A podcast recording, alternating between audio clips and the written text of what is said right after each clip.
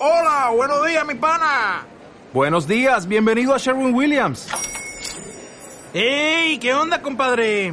¿Qué onda? Ya tengo lista la pintura que ordenaste en el ProPlus app. Con más de 6.000 representantes en nuestras tiendas listos para atenderte en tu idioma y beneficios para contratistas que encontrarás en aliadopro.com. En Sherwin Williams somos el aliado del PRO.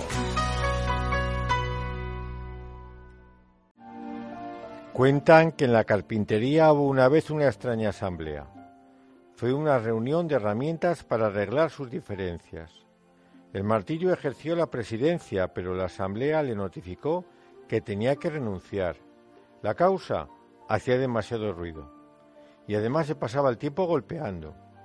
El martillo aceptó su culpa, pero pidió que también fuera expulsado el tornillo.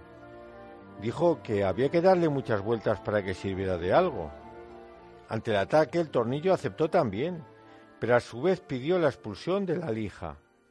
Hizo ver que era muy áspera en su trato y siempre tenía fricciones con los demás. Y la lija estuvo de acuerdo a condición de que fuera expulsado el metro, que siempre se pasaba midiendo a los demás según su medida, como si fuera el único perfecto. En eso entró el carpintero.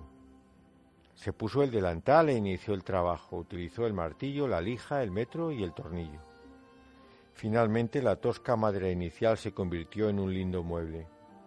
Cuando la carpintería quedó nuevamente sola, la asamblea reanudó la deliberación.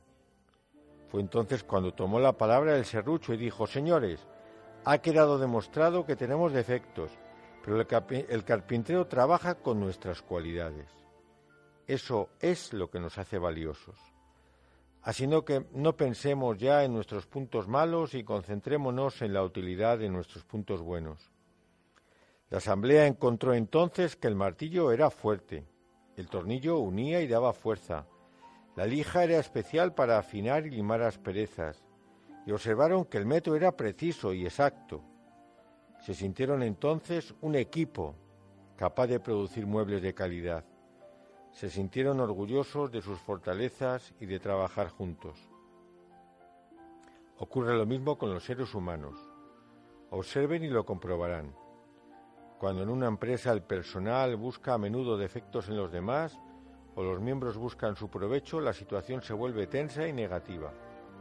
En cambio, al tratar con sinceridad de percibir los puntos fuertes de los demás y colaborar, es cuando florecen los mejores logros humanos.